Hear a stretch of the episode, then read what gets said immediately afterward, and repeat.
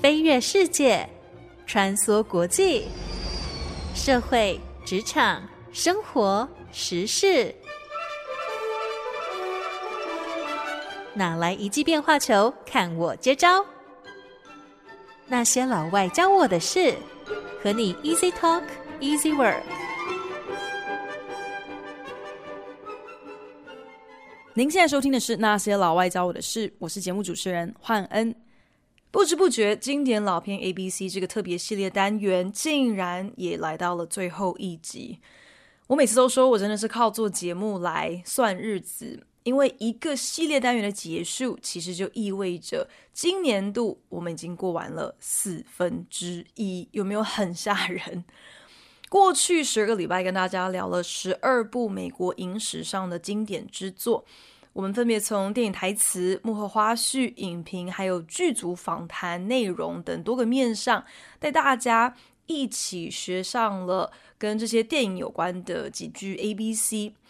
在这个特别系列单元当中提供的这个电影清单，平均片龄差不多是四十六岁，涵盖了不少好莱坞过往，还有现役的重量级导演以及演员的代表作，也遍及了惊悚、悬疑、喜剧、爱情，还有推理等不同电影类型。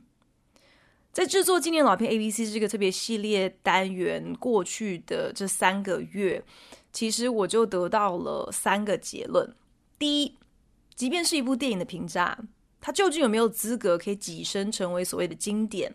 其实这真的也是一个路遥知马力，唯有时间才能够回答的一个问题。很多电影它叫好不叫座，但是当下的电影票房却不能够决定它的历史定位。那又有一些电影呢，它想要探究的题材。可能太过超前部署，太过未卜先知了，反而因此需要一点熟成的时间，让观众能够跟得上导演，甚至是编剧他们超时空的一些前卫思路。就算电影上映的那个年代的观众，他们可能看不懂这部片，但这也不代表说下一个世代的观众不会看了特别有感。第二，一部电影它究竟经典与否？如果我们单就这部电影的剧情、摄影、剪接、演技这些局限于差不多就是九十到一百二十分钟片长的这些片面元素来衡量的话，这样的一个目光恐怕就太过狭隘、太短浅了。很多电影之所以能够成为经典，并不只在于他替片商赚了多少钱，赢得了多少座奥斯卡。反而是取决于这部电影后续所造成的回响，是否有带动了社会更广泛的讨论，启蒙了下一辈目前幕后的电影从业人员，是不是不只是树立了一个后人能够效法的模板，甚至还奠定了一个推动想象力、放大创造力的跳板，可以说是披荆斩棘的铺出一条新路，让大家看到哇，原来。电影还能够有这么多的创新可能，这大概也就是为什么在节目当中跟大家分享的过去这十二部电影当中，其实有好几部我看完之后真的就是一个黑人问号啊！我一时半刻也真的是难以明白，为什么这种程度的电影也能够被称作是经典。可是我觉得这一切就只能够怪我受惠于这些老片的涟漪效应，却不自知哦。会觉得自己好像看过了太多类似的电影作品，而觉得这些技巧、这些模板没有任何一点新意，好像也没什么大不了的。殊不知呢，我之所以会有这样子的感觉，完全是因为四五六十年前的那一部经典老片，它所独创的风格，已经替后续的这些影片奠定了一个基础的关系。所以呢，这也就是为什么我获得了第三个结论，那就是经典老片 ABC 这个单元的最后一集，我应该要来聊一聊恐怖片。严格说起来呢，我目前的片单其实是独漏了动作片和科幻片这两种电影类型了。动作片的省略，其实我觉得也是没办法的一件事情，因为动作片就是爽片嘛。那以好莱坞的标准来说，动作片的精彩程度更多其实真的是取决于 CGI 电脑特效的演化、VR 的技术，还有对于功夫以及其他肉搏武术的一个接受度，还有精进的程度。所以当然呢，按照以上这些条件，肯定是越近期、越现代的动作片越有看头喽。至于科幻片，其实我第一个想到的是。可以，好像跟大家来聊一聊一九六八年上映的，也是由 Stanley Kubrick 所执导的《二零零一太空漫游》（Two Thousand One: A Space Odyssey）。不过，因为今天老片 ABC 系列第一个主打的电影就是《鬼店》的《Shining》，它其实也是 Stanley Kubrick 的经典代表作。所以呢，才决定说，那不如换个方向，不想要这个系列的第一部片跟最后部片都是出自同一个导演之手哦。那当然，其实如果你硬要说的话，《鬼店》的《Shining》这部片本身其实也算得上是恐怖片的经典。可能就是因为我自己看完了《鬼店》之后，觉得实在是太不可怕了。就默默的认定，其实《The Shining》它比较像是有一点灵异的惊悚片吧，所以的人就决定说，那好，那我应该要在我们的这个特别系列单元的最后一集追加一部，是走一个杀人魔路线的恐怖片，这样子我提供的经典老片片单才能够算是完整。我承认，其实我对于恐怖片一直以来是非常排斥的，所以本来我根本没有打算要在经典老片 A B C 这个系列当中提到任何一部恐怖片。可是呢，大家听到现在应该都很了解，就是我很容易自我感觉良好，却也很容易常常会自我检讨，所以呢，我就忍不住想说，哎，我好像不应该因为个人的偏好就彻底排挤掉这么一个。啊，高人气、非常受欢迎、也非常赚钱的电影类型，所以呢，我就想说，好吧，那我干脆就指导黄龙。既然要来聊恐怖片，当然是要找到一部堪称是恐怖片鼻祖的，是影史上最为经典、最备受推崇，甚至可以说是非常传奇性的一部恐怖片，那就是一九七四年的。德州电锯杀人狂，The Texas Chainsaw Massacre。我害怕看恐怖片到一种程度，就是在我决定要不要看《德州电锯杀人狂》之前，我已经先上网搜寻，就是那种会包含了所有剧透的电影大纲。那这样一来，哪一个角色什么时候会领便当，我就都一清二楚，我不会被吓到。不过说实话啦，一九七四年的德州电锯杀人狂的 Texas Chainsaw Massacre，就算没有事先看剧透，其实真的也没有那么可怕。当初这部片的导演 Tobe Hooper 其实是非常执着的，他的目标是希望可以得到一个 PG rating，一个辅导级的。几等哦，所以呢，整部电影几乎是没有任何的血腥或是恶心的场面。Tom Hooper 他担心说，如果这部电影被贴上了 XXX，就是超限制级这样的一个标签的话，就很容易会沦为所谓的 B 级片，所谓的就是低成本的烂片哦。所以呢，呃。德州电锯杀人狂好几幕经典的场景场面，其实真的都只是演员做一个样子，接下来完全就是透过剪接做处理，连什么喷个假血啦，或者是什么道具的制作，这些成本都直接省略掉。完全就是任由观众来脑补，利用想象力去弥补画面上根本就没有呈现的那些血腥哦。不过至终呢，这部片仍然是难逃限制级这样子的一个分级，因为呢，虽然啊、呃、全长大概一个半小时的呃电影当中，真的是没有任何你想象得到的那种什么血肉模糊的杀戮画面。可是，毕竟电影当中处理的题材还是跟暴力、跟杀人脱不了关系，所以还是被贴上一个限制级这样子的一个 rating，好像也是呃无可避免的。德州电锯杀人狂 The Texas Chainsaw Massacre 在非常多恐怖片迷的心中是占有一个祖师爷等级的地位。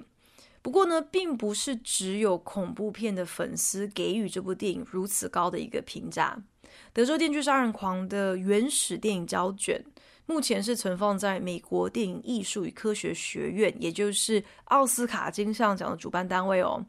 它另外两份备份胶卷，则分别是存放在美国国会图书馆以及美国当代美术馆。可见的，不管你是想要从电影、从艺术，还是从文化各个层面来看，德州电锯杀人狂。都被赋予了等于是一个美国国宝级的地位。德州电锯杀人狂的故事其实是非常的简单，反正就是有五个年轻人，他们搭乘一辆小巴出游，结果呢，开到一半车子没油了，荒郊野外的加油站竟然也没有燃料，没有油可以加，所以呢，这五个年轻人就无所事事，接着就先后发现，在郊外有一栋房子。那本来是想要上门求助，只是没有想到运气有够差的，因为呢，这整屋子里面住的竟然就是一个杀人狂家族。可想而知呢，五个人当然就是一个接着一个去里面当了。但德州电锯杀人狂之所以被誉为史上最伟大的恐怖片之一，其实呢，是因为它的出现奠定了一个全新恐怖类型片的模板。是哪一个恐怖类型片呢？就是英文当中所谓的 slasher movie。slash 其实呢就是有用刀砍的一个意思哦，所以 slasher movie 顾名思义呢就是那种杀人恐怖片。坏人的凶器不见得一定是要是刀具啦，不过确实很长，刀子都会是啊这类型片子当中的凶手的的首选。那包括像是最近推出全新版本的《Scream》惊声尖叫，以及 Halloween 系列这个月光光心慌慌的恐怖电影系列，这些呢都算是非常经典的 Slasher Movie。如果你是 Slasher Movie 这种恐怖类型片的铁粉，那你一定非常熟悉这类型电影都会有几个共通的基本特征。比方说，故事设定通常都是啊、会有一群年轻人，他们的公路旅行出了一点岔子，可能是汽车抛锚啦，或者是车子没油啦，不然就是可能任意决定要去路边啊、给某一个陌生人让他搭个便车，结果反而惹祸上身。不知道你载到的是什么样子的神经病，什么样子的怪咖哦。再来呢，这个凶手往往会是一个戴着面具。你看不清他的真面目的魁梧男子，然后惨死的被害人呢，虽然是有男有女，可是呢，通常都是女性受到的折磨最多，不管是精神上的折磨还是肉体上的折磨，而且呢，也通常是女性被害人他们的死状最凄惨。再来呢，就是凶手偏好的凶器，通常是以利刃为主。可是呢，也不会排除使用所谓的 power tools，比方说像是电锯啊、电钻啊、榔锤啊，甚至是什么碎木机啊、除草机等等等。而且这些 slasher movie 八九不离十都会有所谓的这个叫做 final girl 这样的一个条件。final girl 的意思就是这一票人中啊、全数变成炮灰，都去领便当之后。唯一的生还者通常都是女的，这些基本条件，德州电锯杀人狂一应俱全，根本就是提供了日后所有的 slasher movie 有一个可以按图索骥、这跟着照拍的 SOP。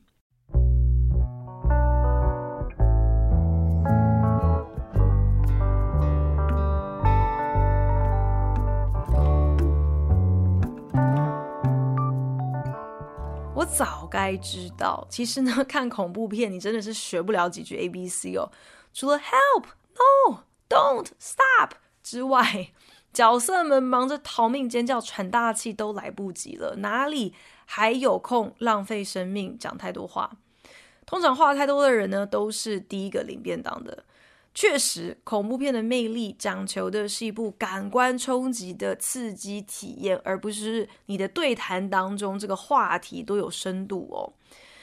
那这其实也就是德州电锯杀人狂的导演 Tobe Hooper 他给自己设定的一个命题，就是希望呢，the movie would enter your mind the way music does。他想要拍出一部能够像音乐那样子，好像余音绕梁，可以钻入你的脑海的一部电影。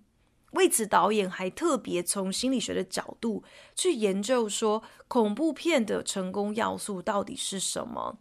Tobe Hooper 归结恐怖片当中最诡异的关键，就是 the ambience of death。简单来说呢，就是一个死亡的氛围。比方说，像是《科学怪人》这部电影当中，那科学怪人他就是由来自不同人的尸块所拼凑而成的嘛。他整个角色就是溢满了死亡的气息。这也是为什么《德州电锯杀人狂》是由盗墓这样子的一个场景、这样子的画面拉开整部电影的序幕，因为呢，导演就是刻意想要营造出一个死亡的氛围。当你看到已经呃腐烂的的尸体、骷髅头或者是棺材这样子的画面，你自然就会觉得好恶心哦。就好像弗洛伊德他曾经说过。自己只要路过墓园的时候，很直觉的，你就会暂时停止呼吸。不管今天你是不是真的有闻到什么样子的怪味，总而言之，大脑接收的画面就已经直接触发了你心里那种很自然的排斥反应。Tobe Hooper 也因此特别要求片中杀人狂家族所住的屋子，外表虽然看起来是毫无异状哦，但是。你一踏入就会发现，这个客厅地板上是堆了满坑满谷各种动物还有人的骨骸，墙壁上、桌子上、柜子上有许多不同的头骨和动物标本，这些都是单就画面呈现，你甚至不需要仰赖任何的对白，就能够轻轻松松让观众直觉地感受到恐怖和不安。当然，任何经典的恐怖电影都少不了音效的辅助嘛，德州电锯杀人狂也不例外。只不过是有别于同期以及后续很多的恐怖电影，他们大多是采用就是比较诡异的一段旋律，可是还是有经过可能管弦乐团的编曲来进行配乐哦。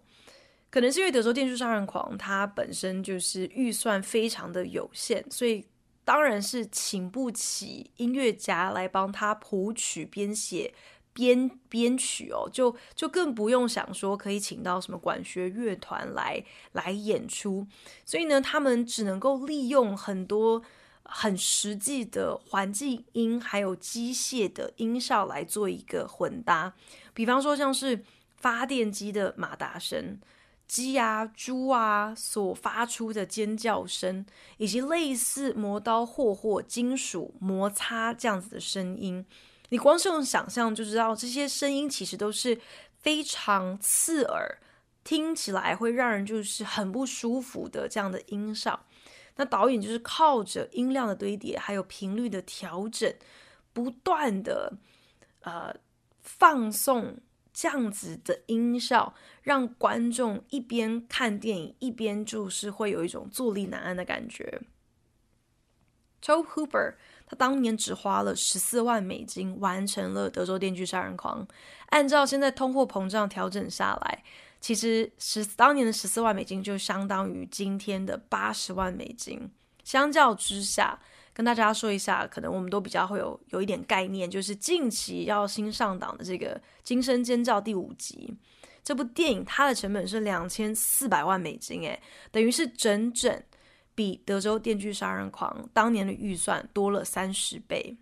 也就是因为当时的电影预算如此的吃紧，所以整个拍摄的状况是出了名的惨烈，让剧组和演员到最后真的是都对导演恨之入骨哦。除了为了压低场地、器材还有道具租借的成本，每天不得不超时拍摄之外，演员的服装常常只有一套，没有任何其他可以替换的。所以为了要能够连戏，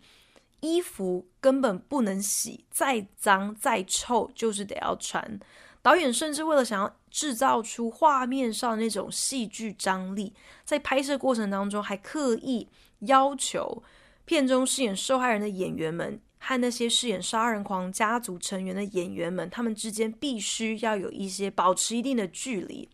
因此要求演员们不要洗澡，企图借由体臭这种天然的方式，让演员们彼此可以互相排挤。当时还是选在夏天的时候，就地在德州拍摄。美国南方的气温随时都可以直接是在三十五度以上，大家汗流浃背，从早拍戏拍到晚，还不能洗澡，再加上全部都关在一间房子里头拍摄，这个房子里头还堆放了。超多的骨头啊，以及真的动物尸体等等，就想象所有的恶臭全部都混在一起，真的是搞到剧组和演员他们常常得要轮流就着窗边边拍戏边呕吐。哎，这就让我忍不住就想到，我们上一集不是才提到嘛，有一个好莱坞有一个说法，就是 Happy set bad movies，unhappy set good movie。好像真的成为经典的必要条件之一，就是你的幕后要比幕前更凄惨、更恐怖、更加 drama 才行。我承认，我一直以来对恐怖片是非常的排斥，主要呢，就是因为我觉得我的脑海并不需要有那些特别残忍、暴力、血腥的画面，我不需要对他们留下任何的印象哦。为什么要来荼毒我的脑子哦，要我花任何一点的金钱，或是任何一点的时间去刻意让自己感受到恶心或者是害怕，我都觉得这是一种自虐的行为吧，完全不认为说能够借由看恐怖片得到什么特别愉快的刺激哦，所以这一直以来都不是一个我会想要主动追求的体验。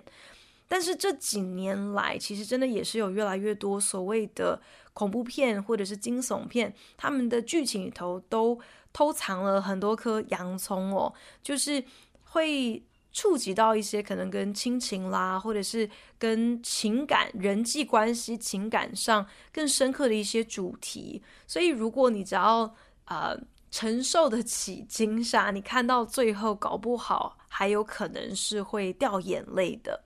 那这背后的逻辑，可能也就是当你跟片中这些角色多了更多的一些连接和共鸣的时候，当你越在乎这些人物他们的安危的时候，你自然而然也就会大幅提高了这部电影对你来说的惊悚和恐怖程度嘛，因为你就会很很替他们害怕，很担心说哇，女主角或者是男主角会不会遭遇不测。虽然 Top Hooper 他的野心是希望借由德州电锯杀人狂来制造一个久久让观众挥之不去的感官体验，可是他其实一直以来也都是很清楚知道的，电影当中的人物设定还是非常的重要，不然这些角色如果没有给他们一些背景，给他们一些可以让观众嗯找到连结的特色。那这些角色不过就是一群待宰的羔羊罢了。值得一提的是，《德州电锯杀人狂》其实呢，也是一部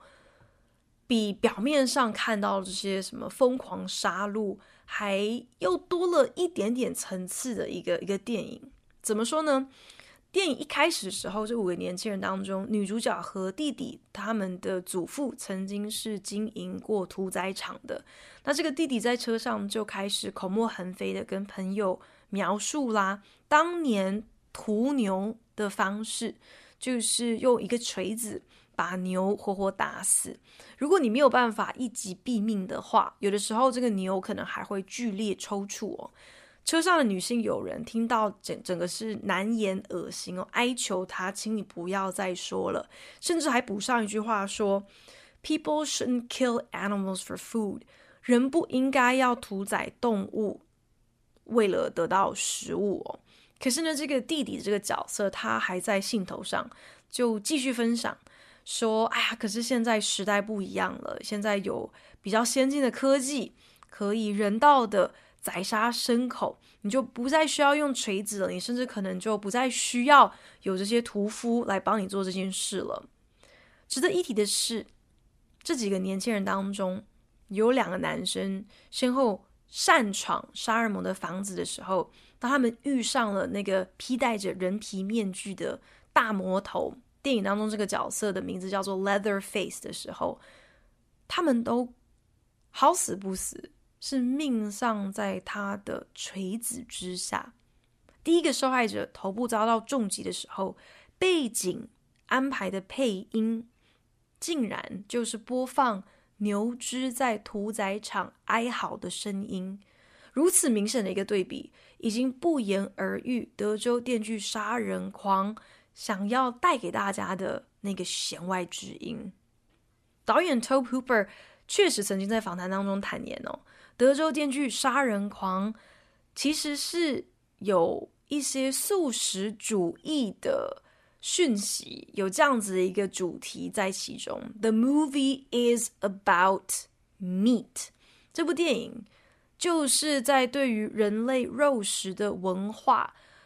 以及产业提出一个争辩，甚至在暗喻着随着工业化的进步，机器取代了人力，很多人因此丢了饭碗。当屠宰场不再需要屠夫了。那么屠夫的刀口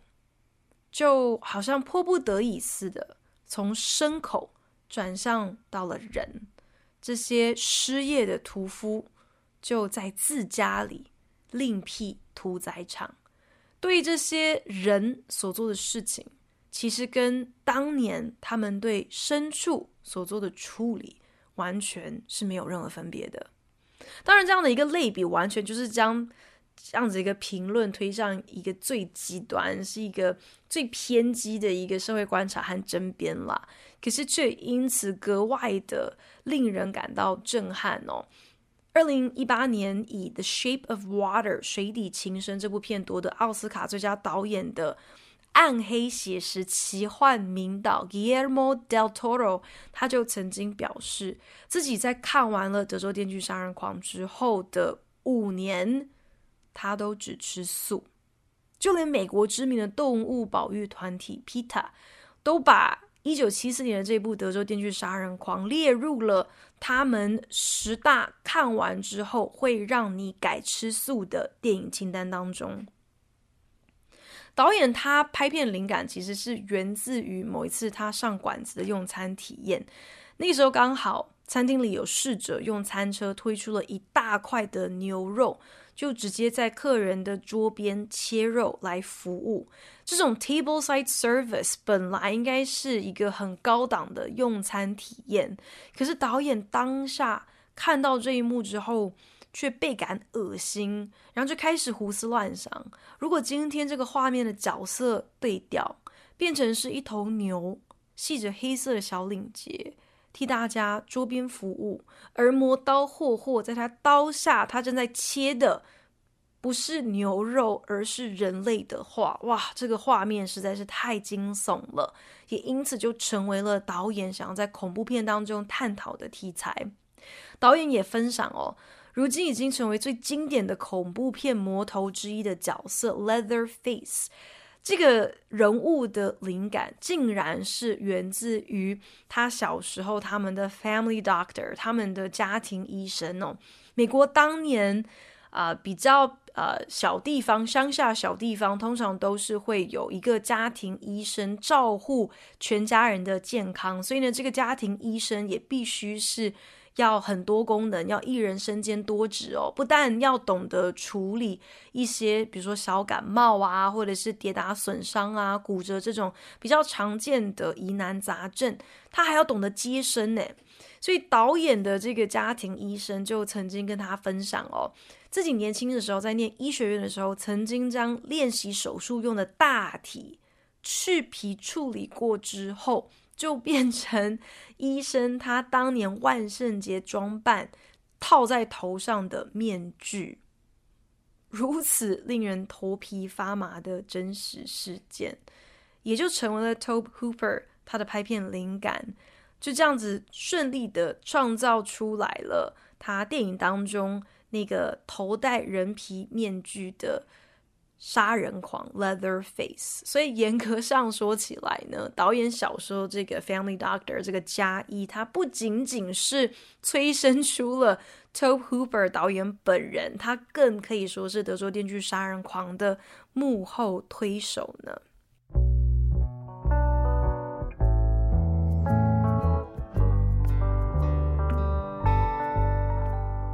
本节目由好家庭联播网、台北 Bravo FM 九一点三、台中古典音乐台 FM 九七点七制作播出。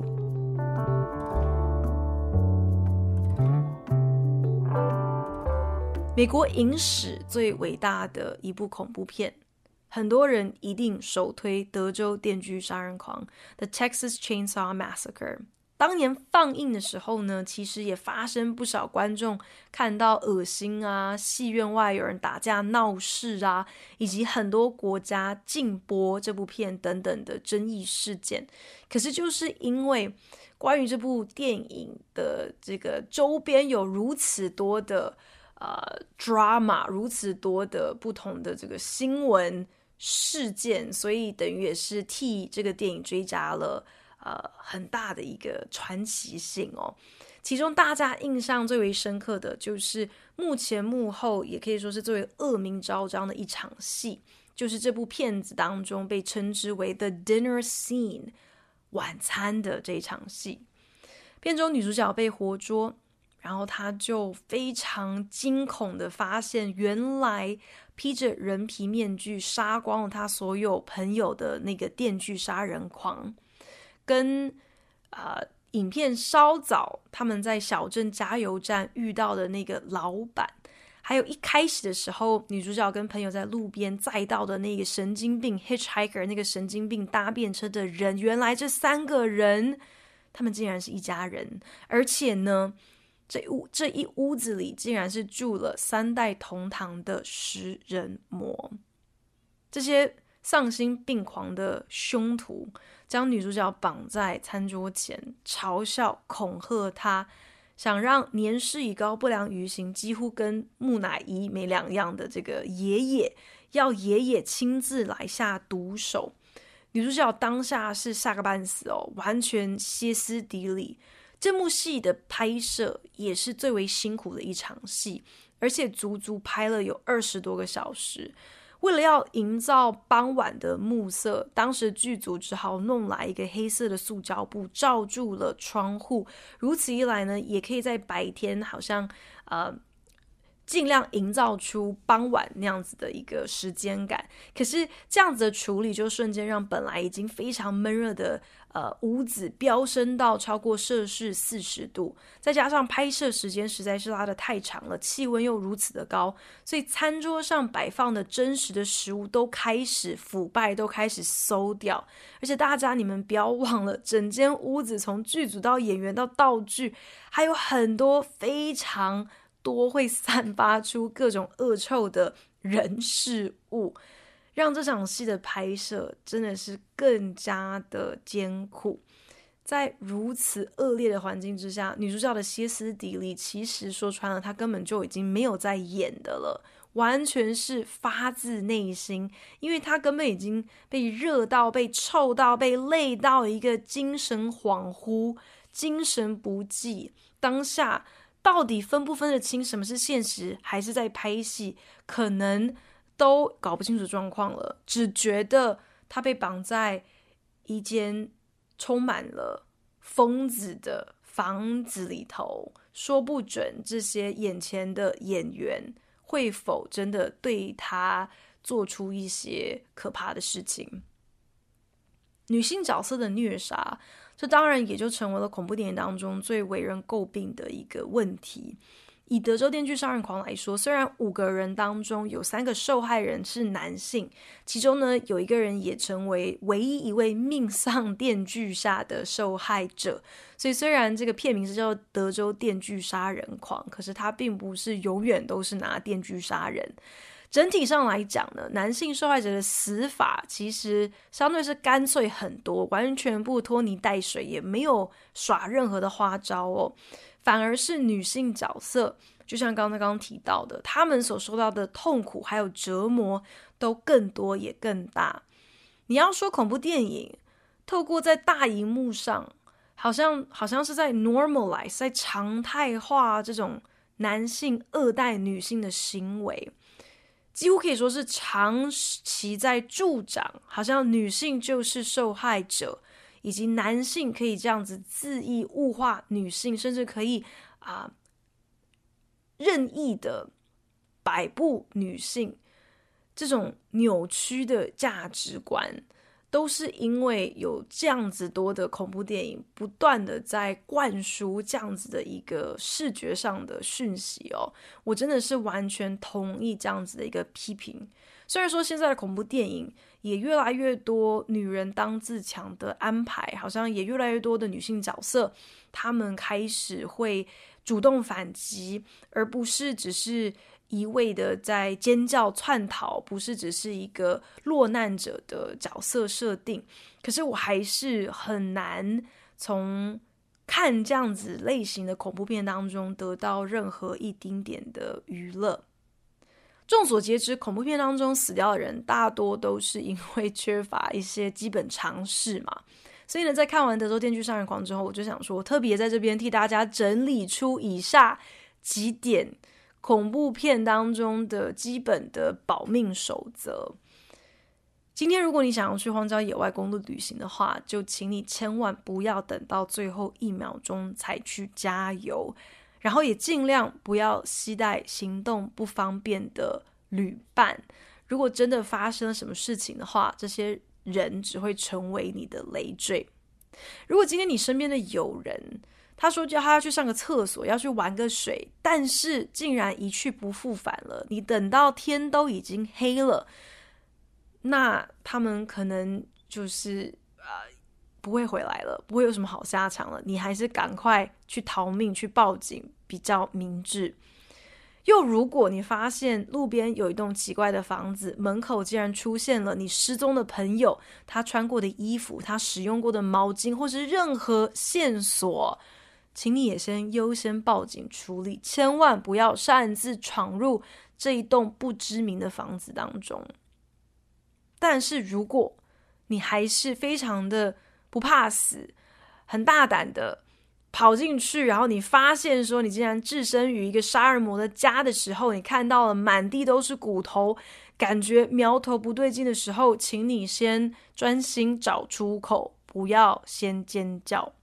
再来呢，你既然都要出去公路旅行，也请你千万不要穿任何的白色衣裤。如此一来呢，即便你是在晚上逃命的时候，你的白衣白裤也会特别容易让杀人魔一眼就看到你是躲在哪里，往哪里逃。如果你迫不得已必须要逃命的话，请你记得先闭紧你的嘴巴，不然今天就算你全身黑衣黑裤，你要是一边逃跑一边扯破喉咙拼命尖叫，杀人魔